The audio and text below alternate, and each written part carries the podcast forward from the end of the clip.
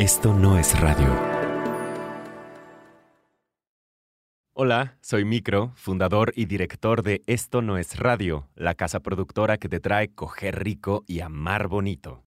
Y antes de que escuches este episodio, te recuerdo que Esto no es radio, el podcast, estrena su cuarta temporada. En esta ocasión te traemos historias de cuerpos, cuerpos que resisten, cuerpos que cambian y cuerpos que exigen para seguir viviendo. Anótale en tu calendario, miércoles 22 de junio de 2022 y sigue Esto no es radio, el podcast del Logo Rosa en esto no es radio.mx, en Spotify, Apple, Google o donde sea que escuches tus podcasts. Al final de este episodio te invitamos a que escuches el tráiler de la cuarta temporada y sepas de qué estamos hablando. Y ahora sí, a coger rico y amar bonito. No hay un consenso, hasta la fecha, entre la comunidad de la ciencia de las nudes. Bienvenidos a Coger Rico y amar bonito. El espacio donde repensamos las formas en que amamos, cogemos y, nos, relacionamos.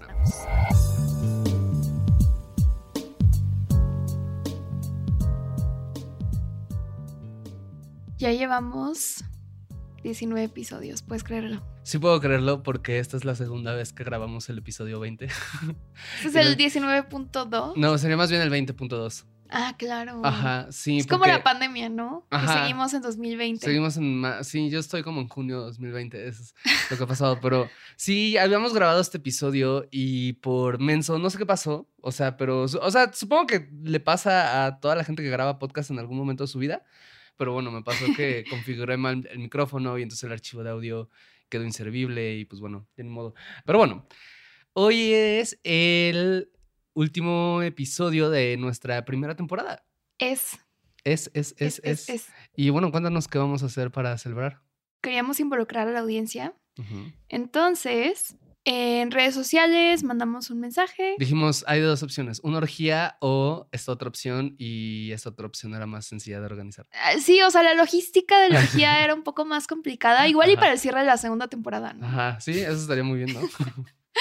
Pero eh, por falta de recursos y tiempo, eh, no, em, pues mandamos una, un, un mensaje en redes para que enviaran sus preguntas sobre sexualidad, sobre el podcast, sobre relaciones, sobre lo que sea. Y pues los vamos a estar contestando ahorita. Pues va, vamos a iniciar. Hola Paola, César, ¿qué tal? Soy Sandra y primero quiero felicitarles y agradecerles por compartirnos sus experiencias. Me encuentro en un momento de reconstruir muchas creencias y escuchar sus podcasts me ha ayudado a ver que existen un montón de formas de relacionarnos y me encanta que su enfoque siempre va desde el amor y desde el cuidado, cosas que a veces se podría llegar a creer, o incluso yo creía, que estaba aislado, por ejemplo, de encuentros casuales. Y justamente hacia allá van mis dudas. Yo me identifico como una mujer lesbiana y justamente quería preguntarles cómo recomiendan erotizar el uso de métodos de cuidado en encuentros casuales e incluso también, ¿qué métodos de cuidado recomiendan antes, durante, después de los encuentros casuales tal cual, ¿no? Espero puedan darme algunos tips o en algún episodio profundizar del tema. Muchas gracias y felicidades por esta primera temporada. Hola Sandra, muchas gracias por tu pregunta o preguntas. Y voy primero con la segunda. ¿Cuáles métodos se recomiendan? Estoy asumiendo que eres una mujer cis lesbiana, ¿no? Entonces, eh, ¿cuáles eh, los métodos que se recomiendan para sexo entre dos personas con vulva? La, la, verdad es que tienen que ver sobre todo con métodos de barrera, ¿no? Métodos que no son de barrera y que en general recomiendo mucho orinar después del sexo. ¿Por qué? Porque ayuda muchísimo a poder este, sacar a través de la vejiga, ¿no? Como cualquier bacteria que se pudiera meter, etcétera, ¿no? No lavarse los dientes antes del sexo, ¿no? Usar enjuague bucal, ¿no? Si te preocupa el olor. ¿Por qué? Porque si te lavas los dientes antes o incluso después del sexo, como ponle una hora antes, una hora después, como que el problema es que se pueden llegar a ser como pequeñas microheriditas que facilitan como la entrada de bacterias o etcétera. Entonces, esa es una opción. También no rasurarte la zona pélvica idealmente el día que también vas a tener sexo, eso es otra, otro consejo un poco por lo mismo, ¿no? Porque si te rasuras como esa zona, también pueden quedar como microheriditas, aunque lo hagas muy bien, aunque te depiles muy bien, o sea, como igual pueden quedar como microheriditas que pueden facilitar justo la transmisión de infecciones. Ahora, dicho eso, la otra es utilizar justo eh, métodos de barrera. Los más comunes que se pueden utilizar son principalmente dos. El primero es eh, una barrera bucal. Es muy fácil de hacer por tu cuenta. Pueden comprar un condón y lo pueden googlear. Yo tengo una publicación en Instagram sobre eso. Si no lo pueden googlear, en realidad solo tienen que con unas tijeras cortar la base del condón, cortan la punta y luego lo cortan como de manera transversal, como con uno de los filitos de la tijera por dentro, el otro por fuera, cortan y les va a quedar como un cuadrito, ¿no? Y ese cuadrito puede ser utilizado para poner entre tu boca y eh, la vulva o el ano de la persona a la que le estés haciendo sexo. Esa es una. La otra, al intercambiar juguetes sexuales, vale mucho la pena también que se use condón.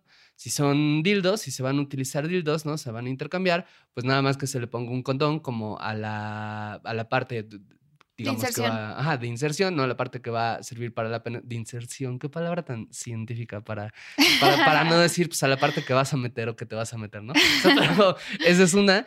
Eh, y también puedes utilizar justo esta barrerita o condón, etcétera, si vas a usar algún otro tipo de juguete, por ejemplo, un vibrador, ¿no? Digo, un, un succionador, ¿no?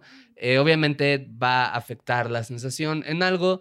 Algunas personas, por ejemplo, hay personas que son muy sensibles en su clítoris que a veces como que pueden llegarse a poner una telita o esa barrera vocal que incluso puede hacer que sean menos sensibles, ¿no? Pero bueno, esos son los métodos que se recomiendan. Ahora, respecto al tema de la erotización, Paula. Híjole, es que, o sea, creo que la parte técnica es importante saber, o sea, como esto, ¿no? Cómo hacer una barrera bucal a partir de un condón, pero honestamente creo que la mayoría de la gente no suele usar como métodos de barrera, como por ejemplo para dar sexo oral o para recibirlo. Entonces también es eso, ¿no? Como que está chido perderle el miedo a intentarlo. Obviamente hay un estigma, como que, bueno, es que como es, hay un, hay un riesgo menor de contraer una ITS a través del sexo oral, como que decimos, bueno, ¿para qué no? Es demasiado esfuerzo y así. Y creo que está chido al menos intentarlo una vez, ¿no? Como que perder el miedo y decir como, bueno, a ver qué se siente dar sexo oral con una barrera bucal, igual y no, eh, no afecta tanto la sensación, o igual y sí, ¿no? O sea, como que averiguarlo. Eh, pero pues también hay otras formas de cuidados, ¿no? O sea, respecto a las ITS, que no son necesariamente, eh, pues, usar una, una, barrera bucal, ¿no? O sea, por ejemplo, hablar de acuerdos, no sé, o sea, preguntar a la persona como, oye, ¿te has hecho estudios? O tú hacértelos, ¿no? Como independientemente, eh, cada año, cada seis meses, cada tres meses. Eh, entonces, eso, creo que hablamos mucho, o sea, como que mucha gente que nos dedicamos a la educación sexual hablamos de estos métodos de, de barrera, pero la realidad es que pues no tanta gente los usa. Y pues eso, o sea, creo que la idea es que tú vayas viendo, o sea, esto de erotizar es una cosa que obviamente es bien importante hablar, pero también, como bien dijo Paola, de por sí no se usan mucho. Entonces, antes que erotizarlo, algo que yo sugeriría, como bien dijo Paola, es justo, pues, úsalo, pruébalo un día. O sea, la mejor manera es que lo conozcas. Si conoces las sensaciones, si conoces cómo se siente, si conoces cuál es la diferencia, si, si tú incluso te sientes cómoda, si ya tienes como, si ya lo sabes hacer, por ejemplo, si quieres una barrera bucal, si ya lo sabes hacer, si ya tienes como junto eh, al condón también una tijerita, cosas de ese estilo, como que va a ser mucho más fácil que lo puedas integrar y ya después pensemos como en cómo erotizarlo. Tijerear para tijerear. Ándale, ¿no? Bien, segunda pregunta. Hola, mi nombre es Regina y de verdad me encanta su podcast. Mi duda es en torno a las relaciones entre parejas con personas que están dentro del espectro aromántico o asexual. Yo me di cuenta que soy una persona demisexual y aunque esto me ha ayudado a entenderme mejor y cómo de cierta forma relacionarme, pues también ha sido difícil porque cambia mucho la dinámica y creo que es un término que no, se, no me era familiar, no era tan conocido y he tenido que ir descubriendo poco a poco lo que es y lo que conlleva. Pero creo que sí hay una idea errónea de que las personas en el espectro asexual o aromántico son una forma fría, distante y que no buscan vincularse de manera honesta y cercana con otros. Entonces me gustaría, pues si ustedes pudieran platicar un poquito al respecto y como qué sugerencias o tips tendrían para las personas que estamos en ese espectro, pero que de todas formas buscamos relaciones bonitas. Gracias, los adoro. Hola Regina, de entrada, eh, qué bonita voz tienes. Muchas gracias por, por esta pregunta que haces además como con tanta modulación en la forma. este, y bien, respondiendo a la pregunta, las personas asexuales y o arománticas tienen la misma capacidad que cualquier otra persona de relacionarse significativamente con otros seres humanos, ¿no? Del mismo modo en que podemos tener relaciones muy significativas y muy importantes, todas las personas en las que no vamos a experimentar atracción sexual o no nos vamos a enamorar, etcétera. O sea, me refiero a las personas alosexuales o alorománticas, supongo que sería el término, no estoy completamente seguro, pero bueno, las personas asexuales y arománticas pues también van a poder relacionarse de esa manera. Solamente la diferencia va a ser que no van a experimentar o la van a experimentar de una manera distinta la atracción sexual o la atracción romántica. Y esto va a conllevar pues varios cambios en lo que esperamos de las relaciones, ¿no? O sea, sobre todo porque en las relaciones eh, de pareja, creo, se espera mucho la parte sexual de entrada, como que tenga que haber atracción sexual, tenga que haber deseo sexual, tenga que haber sexo dentro de una relación para que sea considerada una pareja válida. Y también hoy se considera la parte romántica, ¿no? Lo cual a muchas personas podría, o sea, podrían decir como, ¿qué? Pero ¿cómo van a ser una pareja si, o sea, entiendo lo del sexo, pero ¿cómo lo no romántico, ¿no? Y es como, a ver, o sea, esto es una cosa en realidad relativamente reciente, tenemos unos 200, 300 años relacionándonos así en comillas occidente, ¿no? Pero por mucho tiempo lo que se consideró, o sea, lo que era la relación de pareja, pues fueron en realidad otro tipo de acuerdos donde el romance no era una cosa importante. Y hay muchas relaciones que son ah, de pareja, en donde no necesariamente hay romance y son relaciones que son muy saludables, ¿no? Y, y que cumplen muy bien la función para la cual estén, que es como justo la de pues acompañarse o quererse o crecer juntos o apoyarse o cualquier cosa, como hay también como relaciones que pueden ser de pareja, también como y en donde no haya esta exaltación amorosa o donde no hayan como todas estas cosas que le hemos atribuido al amor romántico y que de todas maneras son relaciones muy, muy, muy saludables y muy, muy, muy bonitas y muy, muy, muy, pues que se logran vincular desde otros lados que quizás no son los lados que conocemos, ¿no? Como en el mainstream, pero que no por ello son eh, menos válidas. Esto no significa, o esas formas distintas de relacionarse, no significan que una persona sea fría o que no sea honesta, ¿no? Yo, de hecho, conozco varios vínculos donde una de las partes es asexual y que tienen relaciones muy sanas y muy saludables y donde hacen acuerdos alrededor del sexo que si los ves con lupa no son tan diferentes a los que otras personas hacen en ocasiones o sea, todas las relaciones eh, que, hay sexo involucrado, en algún momento tienen que negociarlo de alguna manera, en algún momento lo hablan, pero, pero siento que esta dimensión de la sexualidad, como nada más por el estigma que tiene, ¿no? Como que involucra justo como cierto miedo o cierto prejuicio o que, que, que hace que sea muy difícil que se lleven a cabo estas negociaciones y que incluso se escuche realmente lo que cada parte en la relación quiere que sea. ¿No? El sexo como este rol, ¿no? Y de hecho, uno de los matrimonios más, más bonitos que conozco es entre dos mujeres asexuales, ¿no? En donde llevan una relación así increíble, súper bonita, de mucho apoyo, de mucha, mucho compañerismo, ¿no? O sea, como, como que se, se, tienen un amor, al menos una de esas partes que es con la que me llevo, o sea, le tiene un amor a su esposa como, como impresionante. Y es una relación donde no hay sexo y donde de hecho lo han hecho parte de su rutina diaria como como los juegos y las bromas y como esto, ¿no? Entonces, creo que en buena medida, algo que yo sugeriría es que hagas en medida de lo posible y que, nos toca también a muchas personas como hablar de esto, como hacerlo en medida de lo posible para que se vaya desestigmatizando esto y que tú también puedas hacer en medida de lo que puedas como un trabajo personal eh, y una también experiencia colectiva, o, sea, como que puedas contactar con una comunidad de personas o con más personas que, que, vivan lo mismo que tú, como, porque mientras más fuerte, arraigada, segura sea esa parte de ti, más lugar le vas a poder dar a tu experiencia.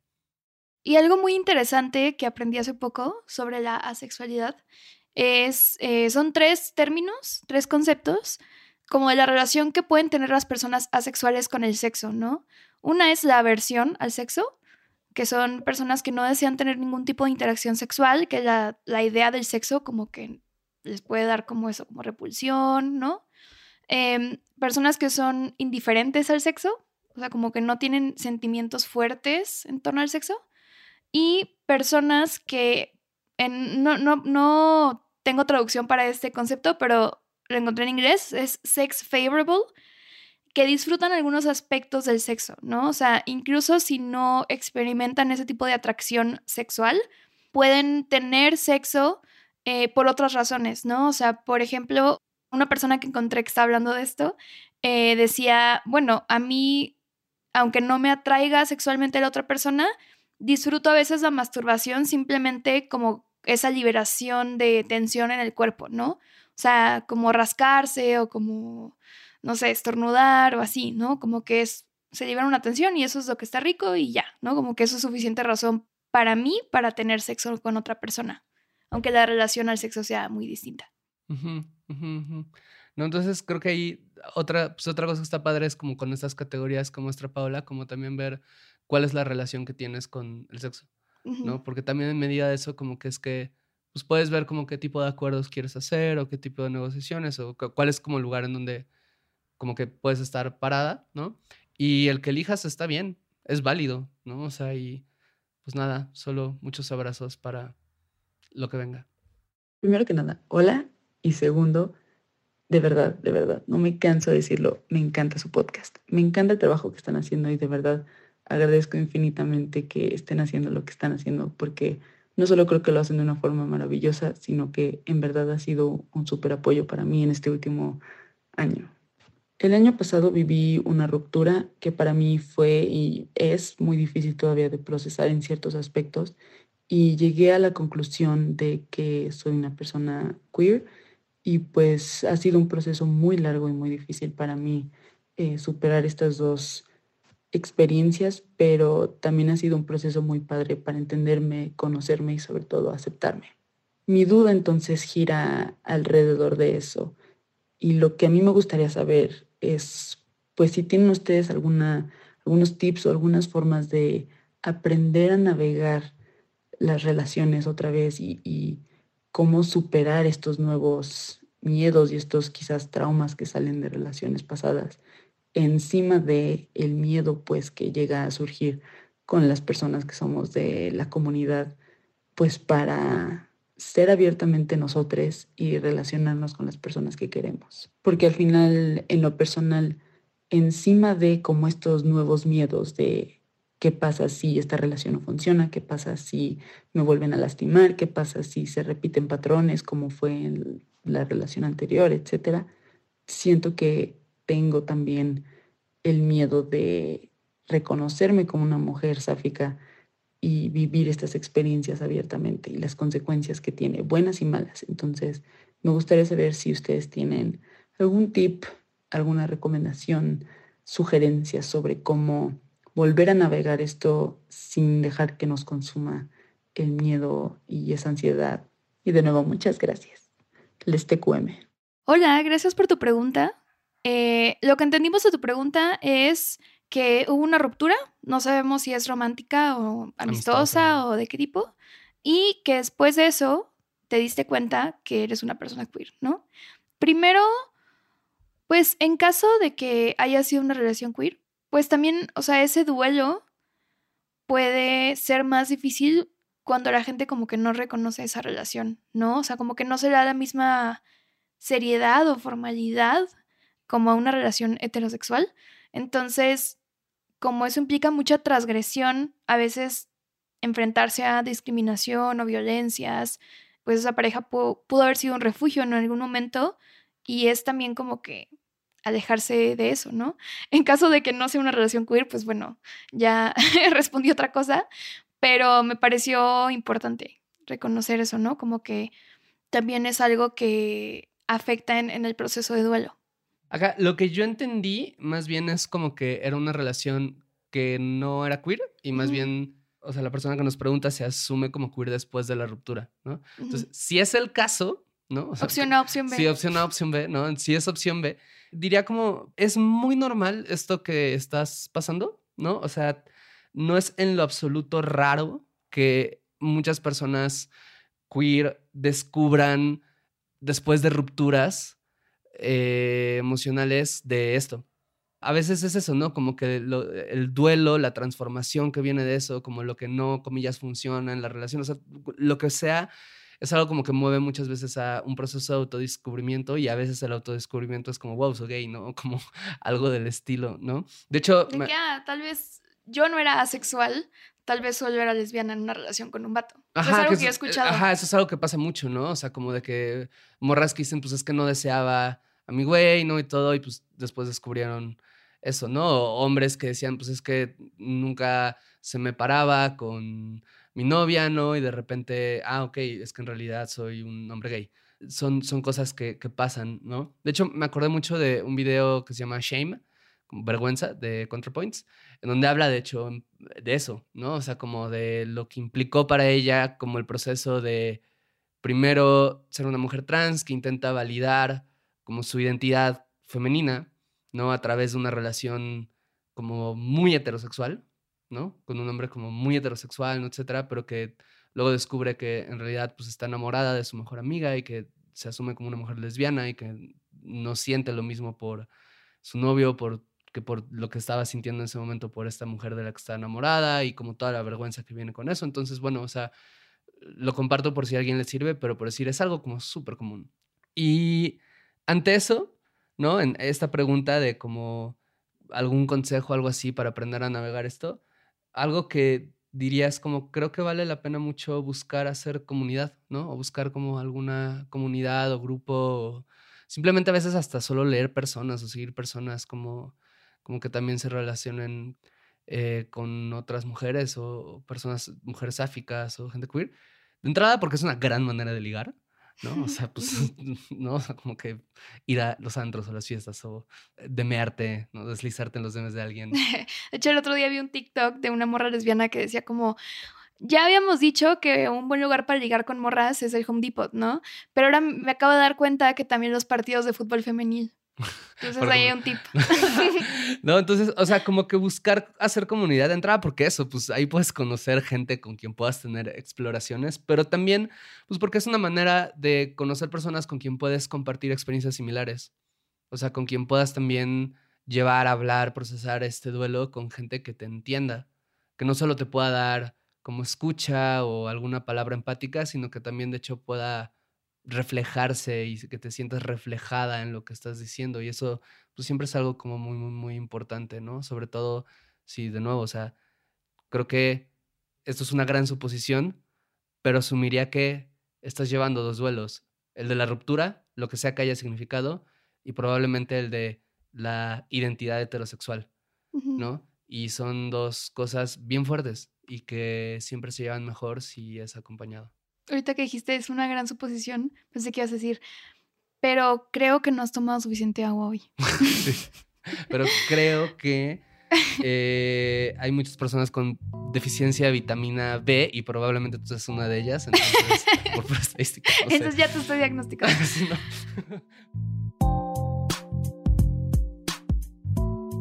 Oigan, este es el final de temporada de Coger Rico y Amar Bonito, pero en esto no es radio, nuestra casa productora, andamos de estreno.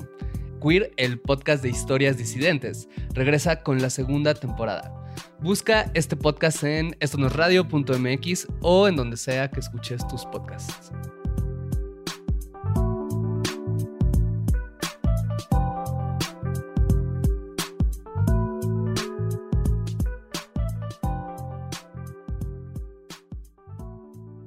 Hola, mi nombre es Mariana y mi pregunta para ustedes es, ¿qué pasa con las nudes o con las fotos que nos mandaron en algún momento parejas o personas con las cuales ya no tenemos una relación de ese tipo? Pues, ¿qué pasa con esas fotos, no? O sea, ¿podemos usarlas para excitarnos o deberíamos borrarlas o qué hacemos con ellas? Es como, ¿es ético quedarse con esas fotos y, y no sé, masturbarse con ellas? Cuando ya no existe una relación con esa persona? Muchas gracias. Saludos.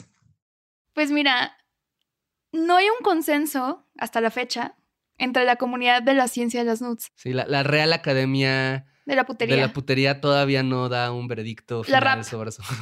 la rap. Pero, pues depende. Es algo que se tiene que platicar. Creo que usualmente, especialmente cuando no terminan bien la relación, pues creo que, y, y si ya de plano es como que no hablan, pues creo que lo más recomendable sí es borrarlas, ¿no? O sea, como que es demasiada responsabilidad tenerlas ahí. Pues también el consentimiento se dio en un contexto que ya no está en este momento, ¿no? Entonces, pero sí creo que, pues está chido que se platique. Y si se puede platicar desde antes de que terminen, o sea, como en la relación, pues está más, más padre, ¿no? O sea, como decir, a ver, o sea, yo tengo estas, no sé, por si tenemos nudes juntes, ¿cuánto tiempo vamos a conservarlas? Si terminamos, ¿qué pasa? ¿No? O sea, como que... ¿Cómo las vamos a conservar? ¿Dónde? Ajá, los guardamos en una carpeta cifrada o en un disco duro, escondido, o sea, no sé. Pero también, pues, creo que o sea, justo todo se tiene que platicar porque igual ya hay parejas que dicen como de, no, no hay pedo, ¿no? Como terminamos súper bien y somos amigues y tengo confianza de que te las quedes y yo también o lo que sea. Sí, cuando se pueda, creo eso. O sea, ante no saber, mejor borlas.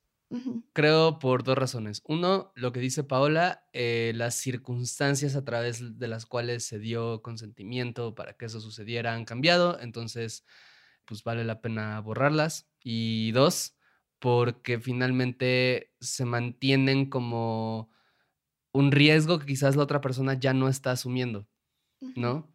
O sea, como igual y mientras estamos en una relación, nos sexteamos o lo que sea, pues bueno, yo asumo que igual y te mando una foto en WhatsApp y si te roban tu celular, igual y alguien accede a esa foto, ¿no? O sea, como que puedo asumir quizás ese riesgo, ¿no? Pero eh, pues es distinto así de repente ya pasaron tres años y eso sucede y esas fotos seguían en la laptop, lo que sea, o sea, como que a veces olvidamos, ¿no? Como que las guardamos en una carpeta que está escondida dentro de una carpeta que dice, jajaja, acá no hay nudes, ¿no? Este, de en serio aquí no hay nudes, no, no hay nudes, archivos abrir. súper serios del SAT. Sí, sí, sí, archivos súper serios del SAT, ajá. Y pues luego se nos olvida que están ahí.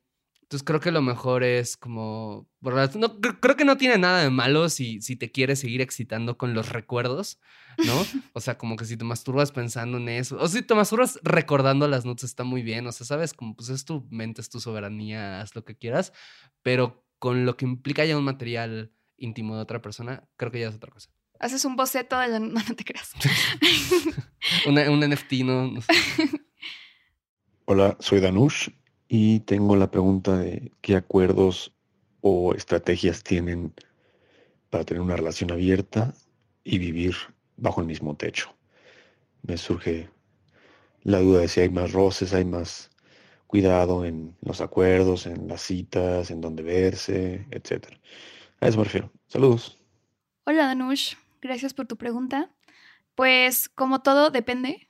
sí, es, sí implica más logística en mi experiencia, ¿no? O sea, como obviamente es más sencillo como coger fuera de tu casa cuando es compartida eh, con tu pareja, pero no es imposible. O sea, digo, hay personas que, que lo hacen y creo que es hacer una reflexión de con qué te sientes cómoda, ¿no? Porque a fin de cuentas, pues es tu espacio, es tu casa, ¿no? O sea, como que se vale decir, ¿sabes qué? No quiero que esto pase en, en nuestra casa, o sí, pero bajo estas circunstancias, porque hay mil configuraciones de acuerdos, ¿no? Sobre esto. Es como, puede ser que solo cuando tú estés de viaje, ¿no? O puede ser, por ejemplo, hay parejas que igual y una persona está en un cuarto y la otra persona está en el otro cuarto cogiendo y no tienen pedo, ¿no? O sea, como que puede ser también. Pero sí creo que es cuidar como que se comunique qué necesita cada quien, con qué se siente cómodo cada quien, ¿no? Y establecer límites y todo. Y de ahí, pues ver, ¿no? O sea, como que igual yo quiero invitar a alguien al DEPA y te pido, oye, ¿tú te, podrías eh, ir a casa de un amigo o salir o lo que sea unas horas? Sí, a huevo, ok. Y tal vez también, o sea, sería conveniente avisarle a la otra persona, ¿no? Como, oye, o sea, te invito, pero pues eh, me ocupa tal hora o mi pareja regresa a tal hora, ¿no?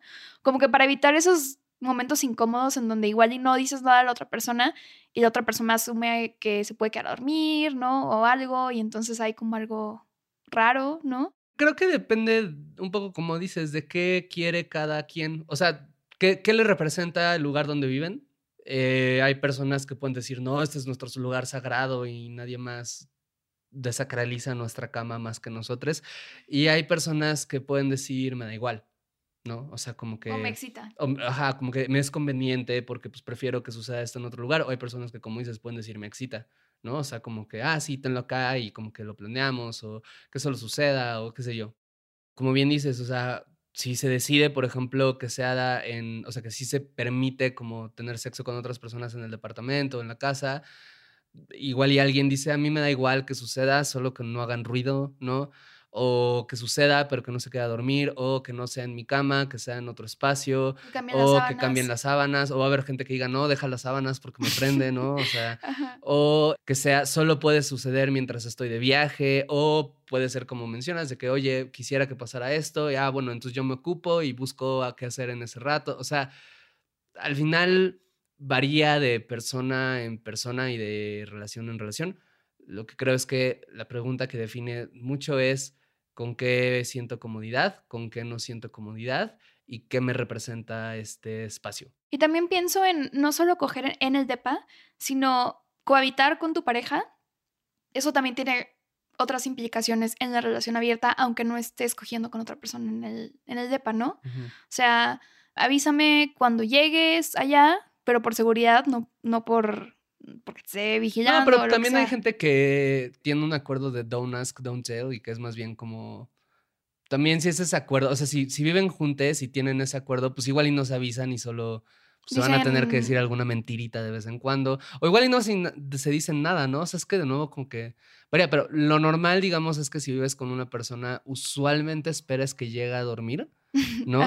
Entonces, pues es algo que creo que vale la pena hablar. Sobre todo si tienen un acuerdo don't ask, don't tell. ¿No? Como que, ¿qué se van a decir en ese caso si la expectativa es que regreses a dormir? Siguiente pregunta.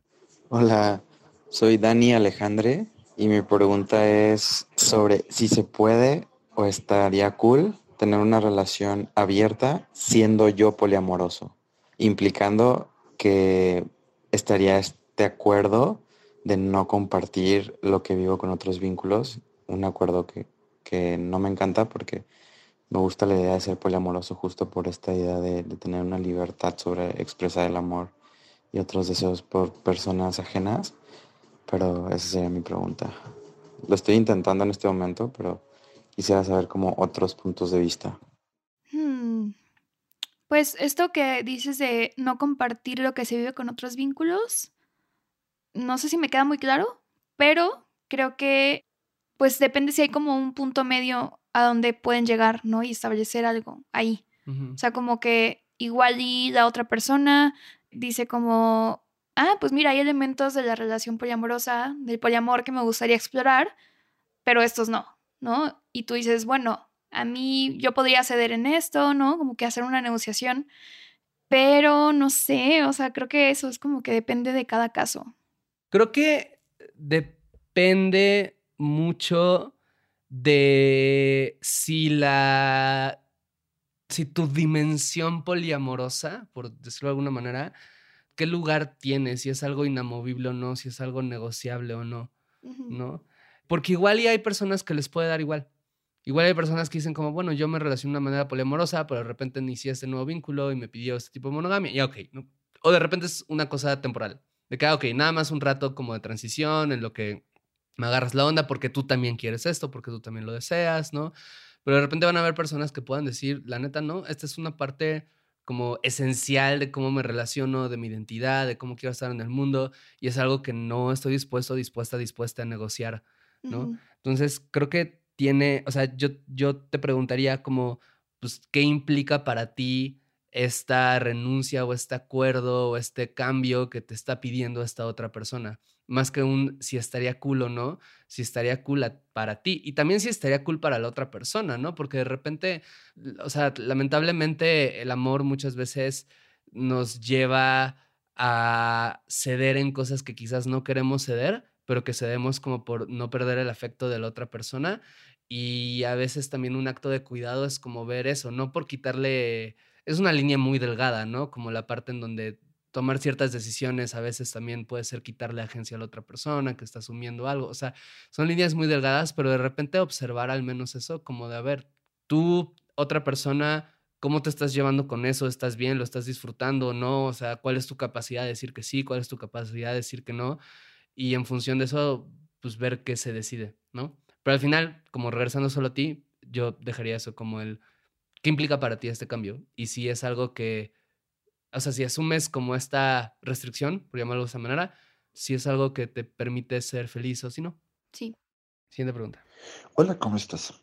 Cuando tienen una relación abierta y uno de los dos es muy sexual y la otra persona no tanto, o a veces, ¿cómo manejar el tema de, de pronto de los celos o de sentir que a veces como que tienes que cumplir o competir o, o estar al nivel de la otra persona en cuanto a, ese deseo? Creo que esa es de mis preguntas favoritas, está muy interesante. Uy, es que puede haber muchos motivos por los cuales una, una pareja compite, ¿no? O sea, como que para mí, o sea, cuando siento que mi pareja está ligando más o está teniendo más encuentros sexuales que yo o así, y eso me afecta, como que más bien es una oportunidad para que yo revise, pues, de qué me está hablando ese, pues, o ese miedo o esa sensación como de competencia, ¿no? O sea, como que es que lo estoy envidiando, ¿no? O sea, como que, ay, yo quisiera lo que tú tienes, ¿no?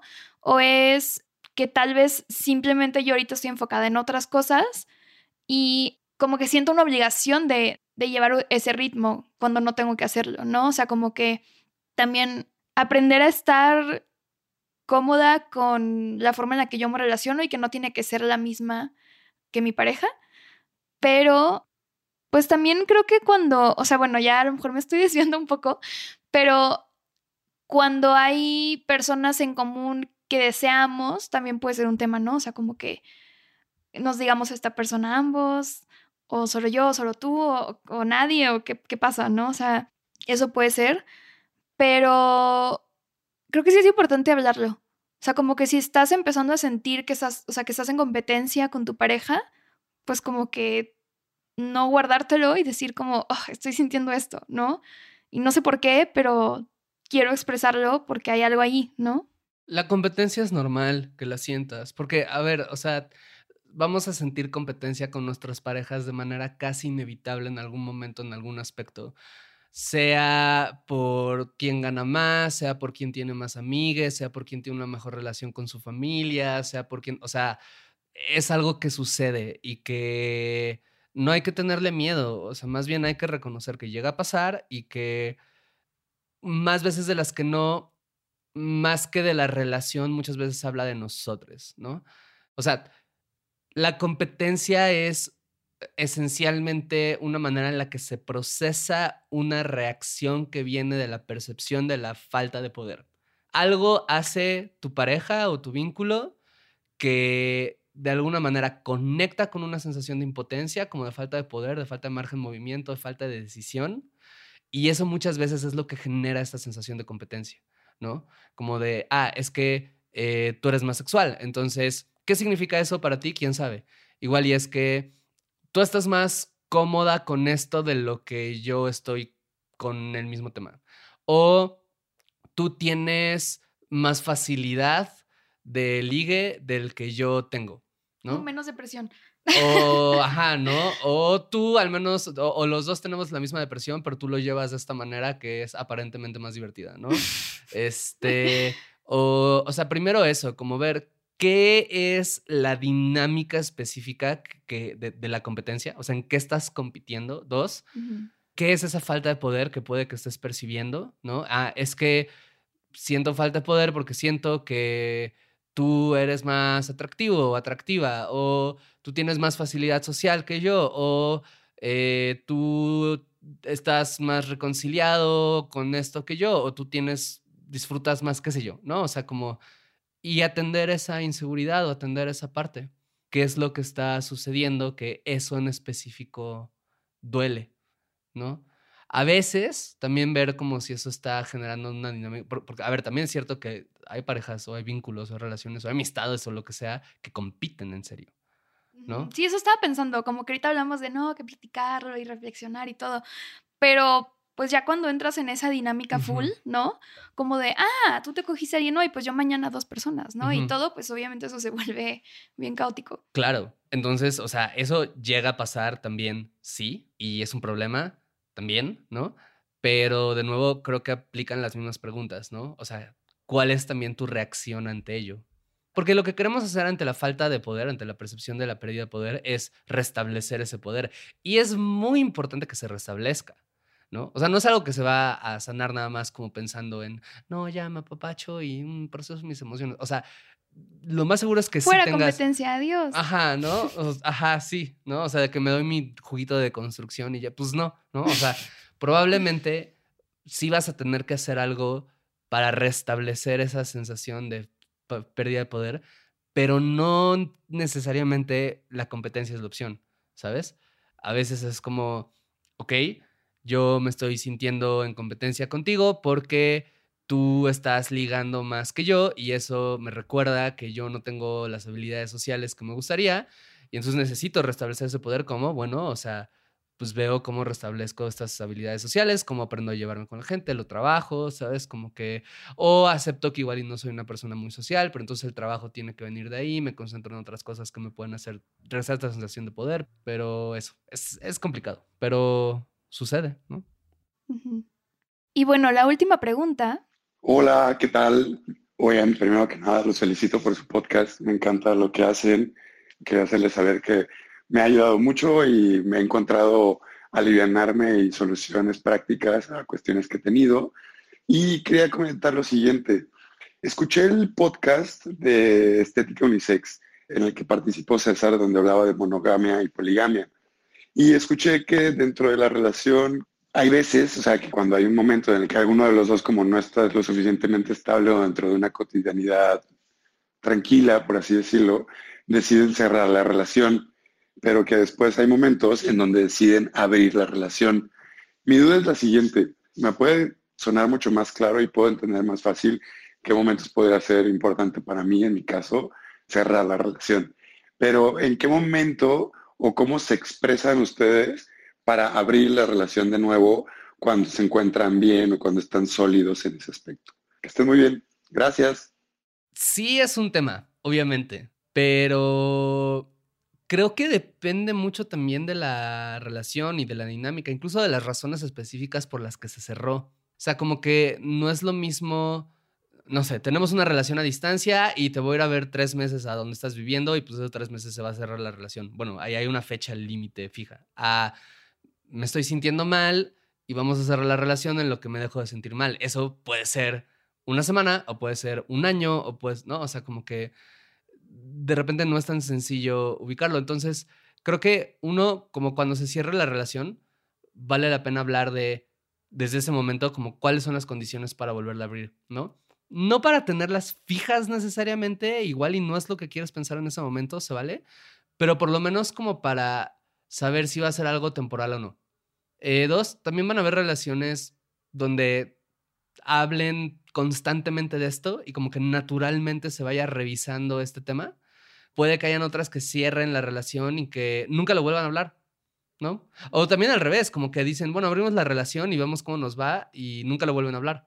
¿No? Entonces, a veces también de repente puede valer la pena como ponerse una fecha límite de tiempo, no para volverla a abrir necesariamente, pero por lo menos para, revisar, ajá, como para revisar el acuerdo, para ver, oye, cómo nos estamos sintiendo, esto valió o no la pena, esto cumplió el propósito por el cual se llevó, cómo te estás sintiendo, quieres abrirla, ¿no? O sea, cómo, cómo me estoy sintiendo yo. O sea, de repente es no buscar las señales, sino más bien como un poco hacer que suceda esa conversación. Sí, porque creo que es, o sea, puede ser mucha incertidumbre si una de las dos personas propone cerrarla, por ejemplo, y la otra persona dice, bueno, va, lo, acepto, igual y no es lo que yo más quiero ahorita, pero lo acepto, y que ya no se vuelva a abrir, digo, que ya no se vuelva a hablar. Entonces, pues también tomar en cuenta como los deseos de la otra persona, ¿no? O sea, si tú fuiste la persona que la cerró, creo que también eso es importante. Al menos que eso, como que no haya tanta incertidumbre de que es temporal, ¿no? O sea, como que, como dices, no, a lo mejor no, no tienes una fecha específica, pero sí que se sepa como de, ok, a largo plazo queremos una relación no monógama, o de plano una de las dos personas no lo quiere, y a lo mejor te pone eso, ¿no? Como, ay, vamos a pausarla, ay, de, otra vez, más tiempo, más tiempo, y en realidad no lo quería, ¿no? O sea, como que creo que eso es importante. Sí, porque eso, lo que dices se me hace bien, bien, bien, bien importante. Como que también depende del valor que tú le des a eso o de lo mucho que te importe, ¿no? O sea, igual y te da igual. Igual es como, ah, cerraron la relación y puedo estar así un año o dos años, pero igual y de repente es como, pues no, no quiero esto, ¿no? Y como, igual lo hago como por alguna cuestión más pensada o deseada, ¿sabes? Pero como que no es el estado en el que quiero estar. Entonces, pues eso. Pues bueno, con esto acabamos de responder sus preguntas y estuvo padre esta dinámica. Deberíamos volverlo a hacer algún día en la segunda temporada. Sí, me gusta. Deberíamos un día hacer un live. Sí, estaría lindo. Pero bueno, ¿cómo, cómo estás? ¿Cómo acabas este último episodio de esta primera temporada, 20 episodios después? La verdad, emocionada por la siguiente temporada, como para tener también tiempo para procesar ideas que tengo que me emocionan mucho y digo como, Sí. Va a estar bien padre. va a ser un poco distinta a lo que hemos hecho hasta ahora, pero va a estar bien, bien, bien bonita. Pues nada, a todas las personas que llegaron hasta acá, muchísimas gracias por escucharnos estos 20 episodios. Ahí nos estaremos viendo. Viene una sorpresita, de hecho, en unas semanas que nos tiene muy emocionadas. Y después de esa sorpresita, un episodio especial que estamos preparando y que va, a ser una cosa bien, bien, bien bonita y que nos emociona mucho. Y ya después vendrá la segunda temporada, ¿no? Es como el episodio de... ¿De Euforia? De Euforia, el de en medio. El de Navidad. Ajá, ¿no? Es como algo así. Pero bueno, este, pues nada, muchas gracias por escucharnos. Muchas gracias, qué emoción. Y pues ahí nos estamos... Escuchando. Escuchando pronto. Bye.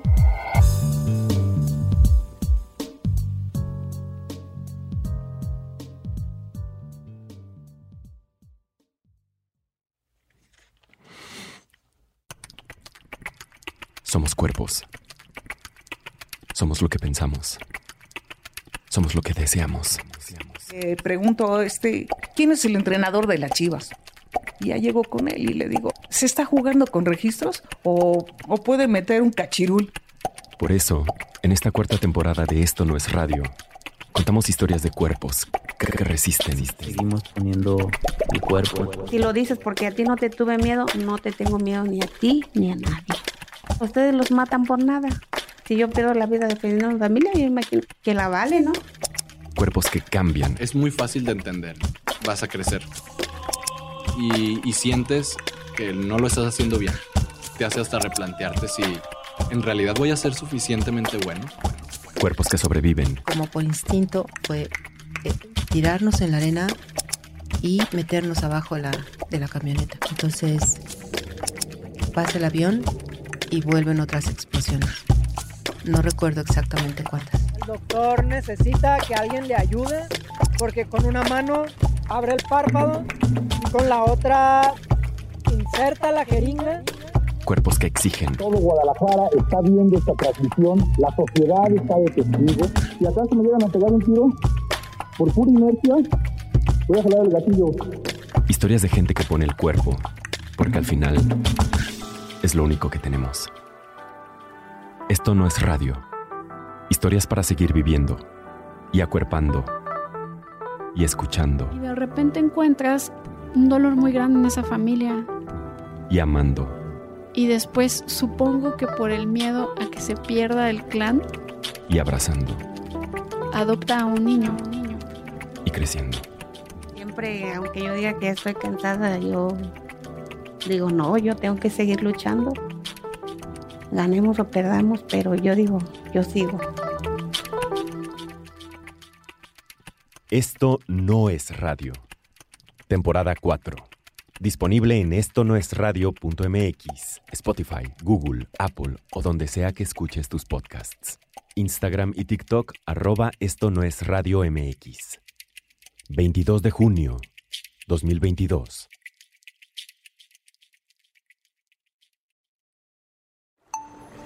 Esto no es radio.